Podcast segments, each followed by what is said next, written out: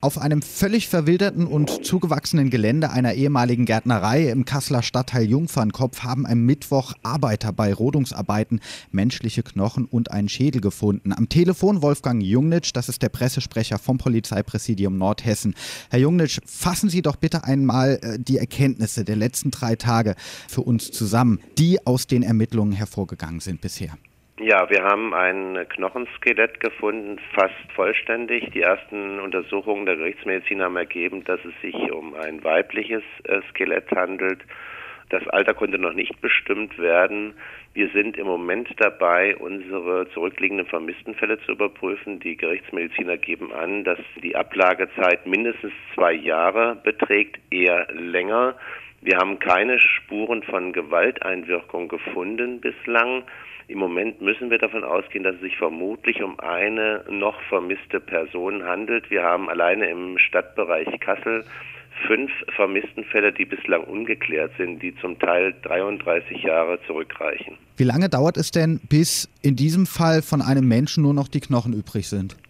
Ja, das ist schwierig zu sagen. Zunächst hieß es ähm, mindestens mal acht Jahre Liegezeit. Ähm, dann haben die Gerichtsmediziner sich etwas revidiert und sagen, wenn die äußeren Bedingungen so extrem vielleicht sind, kann das auch schon nach zwei Jahren passieren, dass ein Körper komplett skelettiert. Das heißt, äh, außer den Knochen nichts mehr übrig bleibt. Ist es denn möglich, dass es so etwas hier in Nordhessen gibt? Solch extreme äußere Situationen, wie Sie sie nennen? Ja, das ähm, müssen wir die Wissenschaftler fragen. Ich denke mal, ähm, Sie haben vermutlich eine Aussage getroffen, um im ganz sicheren Bereich zu sein. Also unterm Strich gehen wir davon aus, äh, dass es deutlich länger als zwei Jahre her ist. Und wir überprüfen jetzt natürlich alle unsere vermissten Fälle. Wir setzen große Hoffnung äh, auf eine DNA-Analyse der Knochen. Äh, das wird in Gießen in der Gerichtsmedizin durchgeführt. Wir haben entsprechende äh, persönliche Gegenstände aus dem Besitz äh, der Vermissten, die wir jetzt auch auf entsprechende DNA untersuchen lassen, beispielsweise Zahnbürsten und ähnliche Dinge.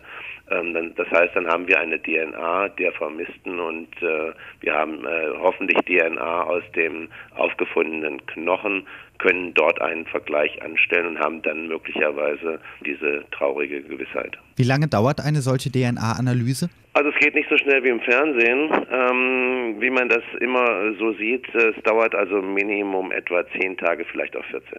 Was erhofft man sich dann von der DNA-Analyse? Ja, die DNA dient äh, dazu, dass wir möglicherweise einen Quervergleich machen können. Das heißt, dann haben wir eine, eine DNA-Formel ähm, von den aufgefundenen Knochen und können sie mit den Daten abgleichen unserer Vermissten. Und dann hat sich möglicherweise der Fall geklärt. Warum hat so lange niemand diese Leiche entdeckt oder entdecken können?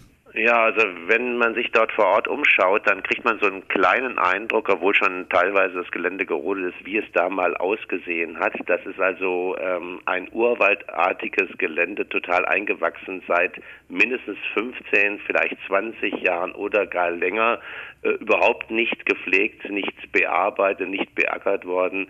Da sind Bäume kreuz und quer gewachsen, Unkraut, Buschwerk, alles völlig undurchdringlich. Also da muss man mit Radladern rein, schwerem Gerät halt, um da überhaupt sich einen Weg zu bahnen.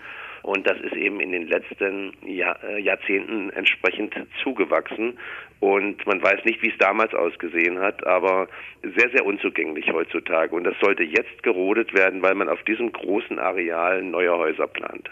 Sie schließen ein Gewaltverbrechen nicht aus. Wir haben keine Anhaltspunkte für ein Gewaltverbrechen, sagen wir es mal so. Wir sind natürlich, wir gehen natürlich nicht fahrlässig mit unseren Erkenntnissen um. Äh, wir haben den Fund dort aufgenommen, als sei es ein Tatort, um nicht irgendwann mit neuen Erkenntnissen dann nichts in der Hand zu haben. Wir haben aber keine Anhaltspunkte im Moment, dass es sich um ein Verbrechen handelt. Wir gehen vielmehr davon aus, dass es sich um einen unserer vermissten Fälle handelt, was sich vielleicht dann in 14 Tagen aufklären lässt. Wie geht es da jetzt weiter? Wir machen äh, flankierende Ermittlungen. Wir ähm, schauen, was wir aus den Bekleidungsresten, die wir gefunden haben, die sind natürlich auch möglicherweise viele, viele Jahre der Witterung ausgesetzt gewesen ähm, und auch, sage ich mal, dem Erdboden und entsprechenden äh, Zerfallsprozessen Mal schauen, was wir da noch rausbekommen können. Es ist äh, insgesamt ein schwieriges Unterfangen, weil wir eigentlich nur noch die blanken Knochen haben. Die Knochen selber weisen keinerlei Verletzungen auf, äh, auch der Schädel nicht. Das spricht auch dafür, dass es sich nicht um eine Gewalttat handelt. Aber wie gesagt, da wir nur noch die Knochen haben, können wir das nicht gänzlich ausschließen. Aber es spricht im Moment nichts dafür. Vielen Dank, Wolfgang Jungnitsch, Pressesprecher vom Polizeipräsidium Nordhessen. Ihnen Keine ein schönes Ursache. Wochenende.